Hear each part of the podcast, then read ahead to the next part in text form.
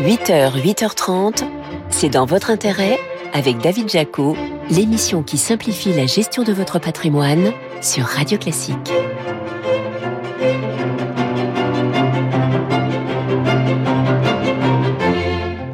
Bonjour, ravi de vous retrouver pour un nouveau numéro de C'est dans votre intérêt sur Radio Classique. Votre invité ce matin, c'est Stéphane Dallier, le directeur général du pôle promotion résidentielle de Nexity, l'immobilier neuf qui est à l'heure des soldes, vous verrez. Après l'attaque du Hamas en Israël, faut-il ou pas craindre un nouveau choc pétrolier? Réponse dans cette émission. Enfin, les SICA monétaires retrouvent une nouvelle jeunesse avec des rendements attractifs, vous verrez. C'est dans votre intérêt? Le récap. Retour sur les infos patrimoniales clés de cette semaine avec vous, Laurent Grassin. Bonjour Laurent. Bonjour David. Directeur de la rédaction de Boursorama. Bon, le mot d'ordre du gouvernement cette semaine, selon vous, c'était plutôt rénovez-moi tout ça. Oui, enfin, on pourrait même dire que le gouvernement, allez, rénove sa prime rénove puisque d'importantes modifications vont être apportées à compter du 1er janvier prochain. Fini, hein, les aides pour euh, des gestes isolés de rénovation, une fenêtre par ici, une isolation par là. Seul reste dans le domaine l'aide au chauffage à condition que le logement concerné ne soit pas une passoire thermique décidément, hein, ces passoires classées F ou G. Donc plus d'aide pour des gestes isolés, ça veut dire j'imagine un accompagnement plus plus global tout juste, Auguste, le barème sera nettement relevé pour les rénovations globales, vous l'avez dit, qui permettront de gagner au moins deux classes au fameux diagnostic de performance énergétique. Le plafond de travaux euh, financé pour les ménages très modestes passera de 35 000 à 70 000 euros, à condition de gagner là aussi quatre classes. Le taux d'aide sera lui porté à 80% des travaux et même 90% si le logement rénové atteint au moins une classe D. Le tout avec un parcours simplifié, histoire que ces bonnes intentions ne se matérialisent pas par une tonne de paperasse. Alors on rappelle, je crois qu'on l'avait dit dans une autre chronique, qu'il faut se faire accompagner par ce qu'on appelle un tiers de confiance indépendant, une prestation qui est payante, mais qui, elle aussi, pour être remboursée en partie ou en totalité, bon, ça dépend des revenus, c'est comme un signal très positif, Laurent, tout ça. Hein. Oui, très positif, à condition de trouver l'entreprise pour faire ses travaux de rénovation et surtout, surtout, David, de rendre un peu plus fiable ce DPE afin de ne pas gaspiller toute cette énergie et cet argent mis dans la transition climatique. Ouais, c'est sûr qu'on n'a pas envie de le gaspiller cet argent, surtout quand on se penche un peu plus euh, sur l'évolution euh, du coût d'un logement. Montez dans ma DeLorean, Marty. Euh, David. Ça y est, vous y êtes, je vous ramène en octobre 2014. Il vous faut gagner 37 400 euros bruts annuels pour pouvoir vous acheter un 40 mètres carrés à Lyon. Eh bien, mon conseil, c'est faites-le car je vous ramène en 2023 et il vous faut désormais disposer de 56 000 euros bruts annuels. Si on ramène ça au mois, ça fait 2,7 fois le SMIC contre 2,2 à l'époque. Ce sont les chiffres édifiants d'une étude récente faite par la start-up Virgile qui propose une solution d'aide à l'accession à la propriété. Et à Paris... Non, ne me dites pas, je je, je, pas envie de savoir. ça ne sert à rien de faire l'autruche. À Paris, nom de Zeus David, il faut désormais plus de 110 000 euros pour s'offrir un 40 mètres carrés. Pas trop besoin de se demander hein, pourquoi la capitale continue de perdre des habitants. Bon, la remontée des taux d'intérêt, Laurent, si elle pénalise le crédit immobilier, elle remet aussi au goût du jour euh, toute une catégorie de produits financiers. D'ailleurs, on va en parler tout à l'heure avec les SICA monétaires, mais ce ne sont pas les seuls. Ah, David, là aussi, je vais vous parler d'un temps que les moins de 20 ans ne peuvent pas connaître, mais vous l'avez dit, on voit refleurir non pas les lilas, mais des produits qui retrouvent de l'attrait. On a déjà évoqué les fonds obligataires dans ces votre intérêt. Il y a aussi les fonds obligataires datés. Ils sont construits sur la base d'une échéance de remboursement connue d'avance, d'ailleurs souvent indiquée dans le nom du du fonds avec un objectif de rendement 4 ou 5% selon les offres et investissent majoritairement surtout sur de la dette d'entreprise de qualité ou dans les meilleurs élèves de ce qu'on appelle le haut rendement, le high yield dans le jargon, une solution de diversification intéressante à considérer quand on est investisseur et qui est même désormais disponible sous forme d'ETF, vous savez David, ces fonds indiciels cotés en continu dont le rôle consiste à répliquer le plus fidèlement possible un indice et moins chargé en frais que les fonds actifs. Bon, pour clore ce récap de la semaine, vous allez nous parler d'un flop, un flop boursier, moins 59% d'une séance, c'est assez rare. Et cette fois-ci, le malade, c'est EuroHappy. Oui, le malade, ah, c'est bien trouvé. Le nom pourrait prêter à sourire, hein, EuroHappy, mais pas de quoi nager dans le bonheur avec cette filiale de Sanofi qui qui fabrique des principes actifs de médicaments, introduite en mai 2022 et sans doute présentée un petit peu hâtivement comme une valeur défensive, presque un placement de bon père de famille. Sauf que le groupe a multiplié les avertissements sur résultats, dont un sérieux cette semaine qui a occasionné cette chute importante. Bon, on dit toujours qu'il vaut mieux prévenir que guérir. Bon, là, Laurent, évidemment, c'est trop tard, mais qu'est-ce qu'il aurait fallu faire pour les investisseurs pour ne pas en arriver là? C'est ça la question. Bah déjà, justement, se poser les bonnes questions, David. Est-ce que je comprends bien le modèle économique de la société? Qui sont ses clients, ses concurrents? Comment évolue son marché. Ensuite, prêtez attention aux signaux faibles Plusieurs avertissements et ajustements d'objectifs pouvaient mettre la puce à l'oreille. Enfin, David, savoir écouter ou chercher les opinions contrariantes dans ce dossier où analystes et journalistes financiers semblaient unanimes. Certains avaient une ordonnance un peu plus sévère pour le patient EuroAPI. Ces conseils, David, ne rendront pas la pilule plus facile à avaler pour les investisseurs qui ont subi la baisse, mais ça peut vacciner les autres de faire les mêmes erreurs. Allez, merci beaucoup Laurent. Laurent Grasse, directeur de la rédaction de Boursorama. Merci David. Elle on vous parle à présent d'immobilier neuf avec votre invité. C'est dans votre intérêt, l'invité. Et notre invité ce matin sur Radio Classique, c'est Stéphane Dallier. Bonjour. Bonjour. Vous êtes le directeur général du pôle promotion résidentielle de Nexity. Est-ce que c'est vrai que dans l'immobilier neuf, ce sont les soldes? L'heure est aux soldes, c'est ce qu'on lit partout. Qu'il y a des rabais, que tous les promoteurs consentent, ils offrent des cuisines, des frais de notaire. On y est alors, on y est, euh, on y est sur une partie. Moi, j'ai vu des pubs Nexity dans la rue. Hein. Oui, mais j'en suis pour quelque chose. En fait, on y est sur une partie de notre production. Il faut distinguer deux choses. Quand on a une offre commerciale, c'est souvent qu'on est déjà en chantier, et donc on a une offre qui peut, à un moment donné, ne pas être livrée, ne pas être achetée à la fin du chantier. Donc là, oui, on va faire des promotions. Ah. J'aime pas trop le mot promotion. On essaye d'accompagner nos clients dans l'achat. Les soldes, c'est un peu péjoratif. L'accompagnement est quand même un peu mieux et c'est vraiment ce qu'on fait parce qu'on a un Vous offrez quoi alors? Alors, on peut offrir des cuisines, on peut offrir des frais de notaire. Chez Nexity, on essaye d'offrir un loyer qui vient en compensation d'un double loyer. Vous savez, la VFA, c'est un peu particulier puisque on achète à un moment donné, mais on est livré que dans deux ans et on paye au fur et à mesure de l'avancement du chantier. Donc, pour essayer d'accompagner nos clients sur ces sujets, ne pas avoir de double loyer, avoir une rentabilité immédiate si c'est un investissement particulier, eh bien, on offre une certaine somme d'argent qui correspond peu ou prou à ce qu'ils payent de l'autre côté si jamais ils ont un loyer et à ce qu'ils pourraient gagner s'ils avaient directement investi. Des rabais également? Des rabais euh, qui sont euh, qui sont euh, assez transitoires mais pas tant que ça. En fait, les rabais, ils sont souvent sur ce qu'on appelle une queue de programme. S'il reste quelques lots dans une opération et qu'on va livrer d'ici peu de temps, on aime mieux descendre notre prix de vente pour pouvoir déstocker. À quelle hauteur? Alors c'est vraiment variable, ça dépend vraiment des opérations. Non, la fourchette, on peut pas trop la calculer. Elle est de l'ordre de 2%, euh, 3% dans le meilleur des cas. Et au global, est-ce que euh, ça vous aide? Ça marche? Ça aide à écouler les stocks? Alors ça aide à écouler les stocks, mais ça n'est pas satisfaisant. Et encore une fois, ça n'est pas euh, représentatif de notre production, puisque chez Nexity, nous avons à peine 30% de notre offre commerciale qui a démarré en chantier. Donc tout le reste, les 70%, ah. c'est de la pré-commercialisation. Et il n'y a pas de raison qu'on fasse des rabais sur quelque chose où on n'est pas encore euh, en travaux. Et sur ces pré-commercialisations, quelles sont les encore une fois les, euh, les offres intéressantes que vous faites en ce moment? Parce que il faut euh, parce que c'est dur parce que les, les réservations par les clients chutent de 30 alors chuté de 30% d'après la FPI, mais même de 37% d'après le CNL. Et si on distingue... la différence entre FPI, bah, Fédération des promoteurs immobiliers Voilà, et CNL, c'est un institut qui, euh, qui euh, calcule aussi euh, ce genre de choses. Donc c'est deux instituts un peu différents. Mais c'est un chiffre qui est très trompeur, parce que quand on dit 30% de moins de réservations à la FPI, en fait, il faut distinguer les ventes aux particuliers et les ventes aux institutionnels et aux bailleurs. Et les ventes aux particuliers, réellement, c'est moins 45% avec un taux d'existement et euh, au niveau national qui est hallucinant, qui est de 50%. Alors qu'en moyenne, on est quoi, autour de 15-20% en, oui, on est entre on est entre 15 et 30% en fonction euh, des programmes et en fonction de, de la zone dans laquelle on vend.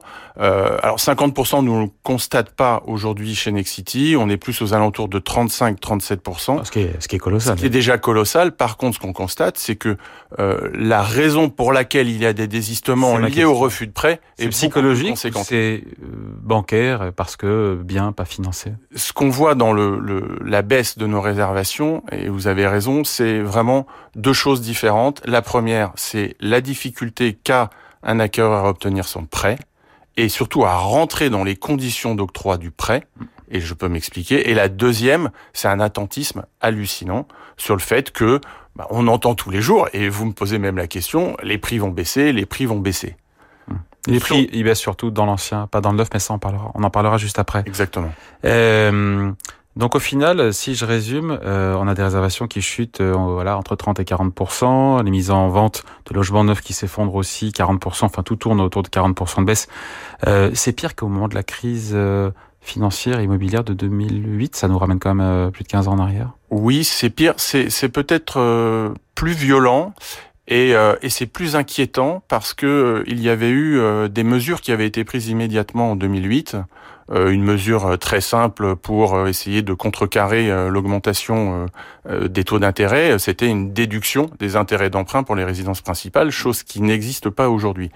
Et puis, encore une fois, les conditions d'octroi des prêts n'étaient pas les mêmes, puisque ce qui est gênant aujourd'hui sur la classe d'investisseurs particuliers, c'est ce fameux taux d'effort de 35%, que l'on peut tout à fait comprendre sur des salaires plutôt bas, mais ne plus considérer le reste à vivre est une vraie difficulté pour les investisseurs. C'est un sujet, mais pour l'instant, la porte est fermée par les autorités là-dessus. Hein. Pour l'instant, la porte est fermée, même si euh, on entend que euh, les banques ont une possibilité de dérogation de 20%, mais il faut savoir que dans ces 20%, 70% des 20% est quand même euh, ciblé sur de la résidence principale. On se dit quoi en cet automne? La situation s'aggrave, elle se stabilise, on peut espérer une amélioration. Et qu'est-ce que vous répondez à ceux qui disent que les difficultés ne font que commencer? On n'est pas obligé de les croire non plus. Hein. Alors, les difficultés ne font que commencer dans le sens où notre métier est un métier avec une inertie assez importante. On parle aujourd'hui de réservation, on parle de commercialisation, on ne parle pas encore d'une chute du nombre de logements livrés. Donc la vraie difficulté, elle va être dans deux ans, quand on va avoir un nombre de logements livrés qui va être à moins 40%. Et on sait bien qu'aujourd'hui, il y a une vraie difficulté pour trouver un logement et c'est pas moi qui le dis, euh, les derniers sondages d'Opinionway, ne serait-ce que pour les étudiants euh, de, euh, je crois, fin juillet, dit quand même que 12% des étudiants ont renoncé à leurs études parce qu'ils n'ont pas trouvé de logement. Ouais. Après, malgré cette crise globale du logement, de l'immobilier, les prix dans le neuf ne baissent pas. Ça paraît ahurissant pour le commun des mortels. On est toujours en hausse de 4 à 5% sur un an. Pourquoi, pardon, je vous la pose comme ça, tout à trac, mais pourquoi est-ce que les promoteurs ne baissent pas leurs prix? Alors, c'est assez simple quand on connaît la construction d'un prix de vente. En fait, on a trois critères. On a un premier critère qui est le prix du foncier, un deuxième critère qui est le coût de construction et un troisième critère qui est la rémunération du risque qui s'appelle la marge d'un promoteur. Le foncier, c'est 23% du coût final d'un logement, 51% pour le coût de la construction. Exactement. Faut pas oublier non plus qu'il y a plus de 20% de taxes euh, entre la TVA, les taxes d'urbanisme, les taxes sur les frais de notaire euh, qui sont euh, dans le dans le prix d'un logement. quand on regarde On vous demandait à l'État de faire un effort je ne pense pas qu'il soit disposé à faire un effort sur euh, une incitation fiscale quelconque et notamment sur une baisse de la TVA. Mais il n'empêche que plus de 20% du prix d'un logement euh, sont des taxes. Si on regarde les euh, augmentations des dernières années, qui correspondent à l'augmentation qu'on constate des logements neufs, c'est le prix du foncier, qui a augmenté parce que ça devient une denrée rare, parce qu'il n'y a pas non plus assez de projets. Depuis euh, quelques années, tous les promoteurs disent euh, on n'a pas assez de permis de construire, on n'a pas assez de permis de construire. Ce qui est vrai, on voit bien qu'il y a moins de permis de construire qu'avant.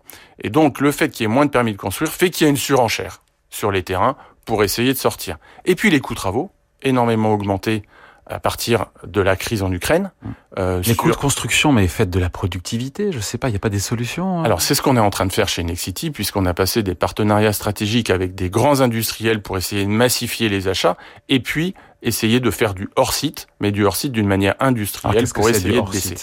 Le hors-site, c'est de la construction modulaire. Mais la construction modulaire, c'est un peu péjoratif. On a l'impression que c'est des algécos qui sont superposés. On n'a pas une très bonne image. Voilà. Eh bien non, la construction modulaire, c'est vraiment des, euh, des modules qui sont assemblés. Et je défie quiconque, une fois que c'est assemblé, de voir que c'est de la construction modulaire. Et prenez euh, sur vos marges aussi, hein, les promoteurs. C'est fait. Depuis euh, quelques mois, on a quand même tous et toute la profession réunie baissé énormément les marges liées à deux choses. Ben, la compensation de l'augmentation des coûts travaux et des prix euh, du foncier. Et puis deux, le fait de vendre d'une manière massive en bloc à des institutionnels et souvent des bailleurs sociaux avec une marge largement réduite. Allez, merci à vous, Stéphane Dallier, directeur général du pôle promotion résidentielle de Nexity. Merci. Allez, on va parler euh, du pétrole à présent et on se demande s'il faut craindre ou pas un nouveau choc pétrolier. C'est dans votre intérêt? La question à un milliard de dollars. Et oui, c'est la question qui revient inlassablement depuis l'attaque terroriste du Hamas en Israël. Benjamin Louvet, bonjour. Bonjour David. Vous êtes directeur des gestions matières premières chez OFI AM. Alors c'est vrai que pour le moment, le baril de Brent est remonté sous les 90 dollars. La hausse n'est pas n'est pas excessive. Si les cours ne flambent pas plus pour le moment, c'est parce que encore une fois, euh, présentement, les pays producteurs de pétrole de la région ne sont pas, j'aurais dire, directement concernés par le conflit entre Israël et le Hamas. Oui, simplement, euh, si on regarde les choses objectivement, pour l'instant, l'approvisionnement en pétrole n'est absolument pas perturbé par les événements euh, dramatiques du week-end dernier, et, donc euh, il n'y a pas d'inquiétude à avoir sur l'approvisionnement en pétrole de la part de l'ensemble des pays producteurs. J'irais même au-delà, il y a même plutôt des éléments rassurants sur cet aspect-là, avec les déclarations cette semaine de l'Arabie saoudite qui indiquaient qu'elle était là pour assurer l'équilibre du marché pétrolier, la stabilité, et donc ça laisse à penser que l'Arabie saoudite a fait des coupes volontaires pour l'instant dans sa production et a une réserve de production d'à peu près 2 millions de barils par jour qu'elle pourrait éventuellement libérer si jamais on devait euh, voir la situation empirer et donc l'approvisionnement en pétrole perturbé. Mais la marge de manœuvre est limitée puisqu'on parle de 2 millions de barils. Je rappelle que la consommation mondiale, c'est à peu près 100 millions de barils par jour. Donc on a une marge de sécurité et c'est ça, à mon sens, aujourd'hui qui rassure les marchés. Oui, parce que ce qui fait peur, évidemment, c'est que le conflit euh, dégénère, s'étende dans la région. La région euh, du Moyen-Orient, c'est un tiers de l'offre euh, mondiale. Voilà, donc parce que certains experts nous ont prophétisé possiblement un baril à 200 dollars. on sait que l'Iran est soupçonné d'avoir joué un rôle dans l'attaque terroriste du Hamas. si, encore une fois, c'est ainsi, si Israël s'en prend à l'Iran, ça change la donne par rapport à ce qu'on vient de dire jusqu'à présent là? Alors si euh, il y a une attaque sur l'Iran, évidemment ça change complètement la donne parce que vous le disiez, l'OPEP euh, et, et, cette région du monde amène à peu près un tiers du pétrole sur le marché. Euh, surtout l'Iran borde le détroit d'Ormuz, euh, qui est une zone par laquelle transite à peu près chaque jour 20% du trafic pétrolier mondial. Donc ça aurait évidemment des conséquences bien plus importantes et ça emmènerait probablement le prix du baril beaucoup plus élevé, mais à des niveaux beaucoup plus élevés. Mais ce qu'on constate quand même, David, c'est que il y a une certaine retenue sur le sujet. Euh, dès le lendemain des attentats, euh, le Wall Street Journal euh, a, a, dénoncé l'implication de l'Iran dans les événements du week-end, mais vous remarquerez que les États-Unis n'ont pas du tout appuyé ce discours et restent très neutres pour l'instant vis-à-vis de l'Iran sur ces sujets. Donc ça, c'est plutôt rassurant. Euh, on a l'impression qu'il y a une volonté quand même de calmer le jeu au niveau international. Euh, c'est-à-dire que euh, Israël aujourd'hui a des actions de représailles qui sont compréhensibles et qui sont entre guillemets euh, accepté par, par l'opinion internationale, mais on a une volonté que le conflit n'ait pas embrasé toute cette zone qui là poserait un énorme problème effectivement puisque si l'Iran était frappé, on aurait sans doute un certain nombre de pays qui s'aligneraient, mais on, on risque pas un choc de type 1973 parce qu'on ne voit pas tous les pays arabes se liguer euh, pour faire un blocus sur le pétrole comme on avait pu le connaître en 73. Notamment l'Arabie Saoudite aujourd'hui a une position beaucoup plus neutre et donc ça c'est plutôt rassurant euh, et, et, ça fait penser que la situation euh, devrait plutôt ne pas dégénérer et nous emmener vers un gros choc pétrolier. Ouais. L'Iran, qui est un acteur important du marché du pétrole, deuxième producteur euh, de l'OPEP, c'est 3 millions et quelques de barils par jour. Et en même temps, je, d'où ma question, l'Iran exporte ou pas son pétrole? J'étais resté dans l'idée que le pays était placé sous embargo et sanctions. Alors il est placé sous embargo, mais il vous aura pas échappé que c'est un peu comme pour la Russie. Aujourd'hui, euh, sur des acteurs majeurs de euh, producteurs du secteur du pétrole, la consommation de pétrole a battu un record cette année dans le monde, on a dépassé les 102 millions de barils par jour en moyenne sur l'année. On est aujourd'hui à plus de 103 millions de barils par jour consommés. Et donc, on peut difficilement se passer d'acteurs majeurs. Euh, donc, sur la Russie, on a mis un cap sur le prix, qui d'ailleurs n'est pas très efficace, mais on continue à laisser le pétrole russe arriver sur le marché, simplement en essayant de limiter les recettes russes sur ce sujet. Et sur l'Iran, c'est pareil. Il y a une partie du, pétrole qui n'est plus exportée, mais globalement, une grosse partie, à peu près 2 millions de barils par jour euh, de pétrole iranien arrivent quand même à trouver leur chemin sur le marché.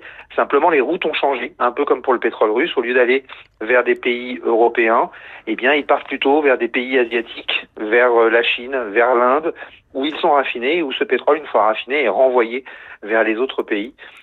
c'est un peu une façon de, de, de contourner le hmm. problème pour pouvoir continuer à maintenir un marché du pétrole bien, bien approvisionné. Donc vous ne croyez pas à un nouveau choc pétrolier parce que si le pétrole flambait au-delà de 100 dollars ou même 150, on aurait euh, l'Arabie saoudite qui jouerait son rôle euh, stabilisateur en ouvrant les vannes. C'est ça un peu votre idée? Je ne crois pas à un choc pétrolier aussi violent que 73.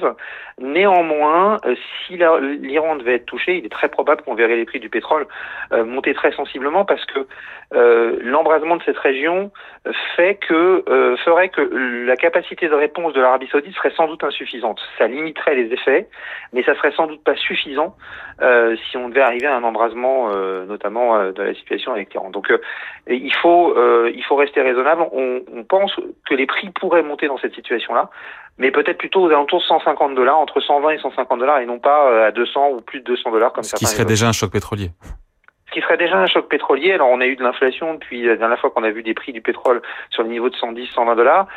On a eu euh, un effet richesse, euh, donc le, point de souffrance, je dirais, de l'économie est peut-être un petit peu plus haut, mais si on devait aller à 150 dollars, oui, l'impact sur l'économie serait fort. Allez, merci à vous, Benjamin Louvet, directeur des gestions matières premières chez OFI AM. Merci à vous. Allez, on parle à présent du retour en grâce des six caves monétaires. C'est dans votre intérêt. Investissez-vous. Avec Ophi Invest, une nouvelle dimension pour l'avenir. Et oui, avec la hausse des taux d'intérêt, les fonds monétaires affichent de nouveau des rendements attrayants. Bonjour Laurent Saillard. Bonjour David. Journaliste au magazine Le Revenu. Le monétaire, contrairement à nous, retrouve une nouvelle jeunesse.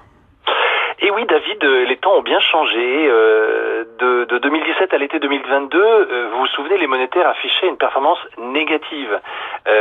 mais la forte remontée des taux d'intérêt est désormais une aubaine pour le placement des, des liquidités. Alors, si on regarde sur les 12 mois passés, hein, si on regarde dans le rétroviseur, la moyenne des monétaires, elle est à peu près à 2% brut, ça fait, et même on peut aller jusqu'à 2,5, 2,6 brut pour les meilleurs. Alors vous allez me dire, oui, mais enfin c'est pas beaucoup par rapport aux 3% net que donne le livret A. Oui, c'est vrai, mais ce qui compte, c'est le rendement obtenu dans un an. Et donc là, si on se projette dans les 12 mois qui viennent, on a des projections autour de 3 à 4% brut. Si les taux d'intérêt ne rebaissent pas d'ici là, mais ce qui paraît assez probable, probable dans l'environnement actuel. Alors pour ceux qui ne connaissent pas encore, les fonds monétaires, c'est quoi et quand peut-on s'en servir? Alors déjà, oui, euh, s'en servir, euh, David, euh, quand on a bien sûr déjà garni au plafond de versement tous ces livrets d'épargne réglementés, livrets A, LDDS, etc., qui rapportent donc 3% net hein, et sans taxation. on peut aussi d'ailleurs en complément avoir déjà souscrit une offre de super livret bancaire ou de compte à terme qui pourrait rapporter plus que 3,6% brut, c'est-à-dire plus que 3% net. Bon, c'est encore très très rare hein, sur 12 mois. On va trouver des promos sur, sur 2-3 mois. Alors, qu'est-ce que c'est Ces monétaires, bah, c'est des SCAP ou des FCP, organismes de placement collectif qui visent un rangement euh, proche du marché monétaire. Les entrées et les sorties sont possibles chaque jour. Et qu'est-ce qu'il y a dedans? Ben en fait, ce sont des produits de trésorerie dans les portefeuilles. Euh, ils sont émis par exemple par l'État français, hein, donc c'est des bons du Trésor à taux fixe avec des durées euh, à l'émission qui sont de 3, 6 ou 12 mois. Ça peut être aussi des titres de collectivités locales ou de banques. Hmm. Donc ces placements sont très très peu risqués, avec d'ailleurs des frais ou pas?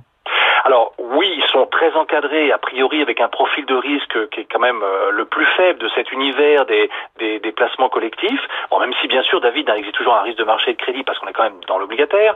Mais oui, il y a des frais. Alors c'est des frais quand même très réduits, mais il faut quand même les surveiller parce que, bon, a priori, les frais d'entrée, c'est 0%, mais il peut y en avoir, ça peut monter à 0,1, voire plus. Donc là, il faut être vigilant, savoir pourquoi. Les frais courants qui incluent les frais de gestion, alors là, la moyenne, c'est 0,14.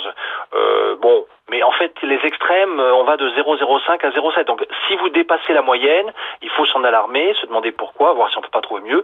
Et en tout cas, a priori, il n'y a jamais de frais de sortie. Un mot de la fiscalité, euh, elle est comment d'ailleurs là-dessus, sur ces sites ben, À la différence effectivement des livrets réglementés, euh, livret A et consorts, les gains que vous faites sur les SICA ou fonds monétaires sont imposés au prélèvement forfaitaire unique de 30%, enfin c'est dans le cas général, et donc ça veut dire, comme je disais tout à l'heure, que si vous voulez battre le livret A, A dans un an, il faut quand même avoir des monétaires qui rapportent plus de 3,6% dans un an, ce qui n'est donc pas encore le cas, mais ce qui devrait être à peu près le cas dans un an. Hein. Et puis alors c'est des valeurs mobilières, donc ça veut dire qu'on les loge dans un compte titre, c'est un tout petit peu moins souple bien sûr qu'un simple livret euh, dans le maniement. Bon, et dans un PEA, dans un plan d'épargne en action, euh, c'est possible ça? Oui, ça peut surprendre, David, mais dans la pratique, oui. On voit revenir en fait des monétaires PEA qui avaient disparu du marché depuis quasiment 15 ans. Alors, ce sont des fonds, je vous rassure, qui sont bien investis dans des actions éligibles au PEA. Il y a un petit tour de passe-passe, c'est que le gestionnaire du fonds échange la performance des titres contre celle du marché monétaire en utilisant des produits dérivés, et donc c'est tout à fait euh, légal, licite et autorisé par l'AMF. Alors, pour faire fructifier sa trésorerie en attente dans le cadre d'un PEA, eh bien effectivement, c'est des produits intéressants parce qu'en plus, euh, comme vous le savez, dans le PEA, les gains ne sont pas soumis à l'impôt sur revenu. Il n'y a que les prélèvements sociaux qui sont appliqués à la sortie du PEA au taux de 17,2%. Donc, quelques exemples chiffrés qui en montrent l'intérêt. Par exemple, au Crédit Mutuel, vous avez un, produit qui s'appelle CMAM PEA Sérénité qui a gagné 2,8% depuis un an. Dans les grands réseaux comme euh, la Caisse d'épargne avec PEA Réserve Écureuil ou euh, la Banque Populaire avec Fructi PEA Sérénité, vous êtes à 2,7%. au Crédit Agricole, chez LCL ou à Société Générale, on a des produits aussi qui sont qui affichent plus de 2,4 sur un an. Donc c'est effectivement un atout à ne pas négliger en période d'attente. Il y a des centaines de SICAV, de fonds monétaires. Comment choisir le bon fonds oui, alors on en a recensé 300, c'est quand même un encours de 400 milliards d'euros, euh, et dont, dont, 150 milliards en, en, collecte nette depuis un an. Alors nous, on conseille de prendre plutôt les, les, les ça veut dire les paris capitalisent, hein, c'est-à-dire que les, les, revenus sont réinvestis. Euh, on a fait un banc d'essai, nous, sur 300 euh, supports, euh, pour, obtenir une sélection d'une cinquantaine. Eh bien, on trouve effectivement euh, des produits, toujours dans les grands réseaux, euh, qui ont gagné 2,6% depuis un an, et simplement, bon, les performances se tiennent dans un mouchoir de poche. Donc, euh, autrement dit, la différence se fait sur les frais et les frais de gestion, bah, essayez de pas dépasser la moyenne et donc de privilégier la capitalisation des intérêts. Comme disait Einstein, les intérêts composés sont la huitième merveille du monde. Celui qui le comprend s'enrichit. Toujours écouter Einstein et Laurent Saillard, journaliste au magazine Le Revenu. Merci Laurent. Merci David. Voilà, c'est dans votre intérêt. C'est fini pour aujourd'hui. Émission à réécouter en podcast sur radioclassique.fr et sur vos plateformes habituelles. Je vous retrouve bien sûr dimanche prochain. En attendant, la musique revient avec votre week-end Radio Classique présenté par Laure Maison.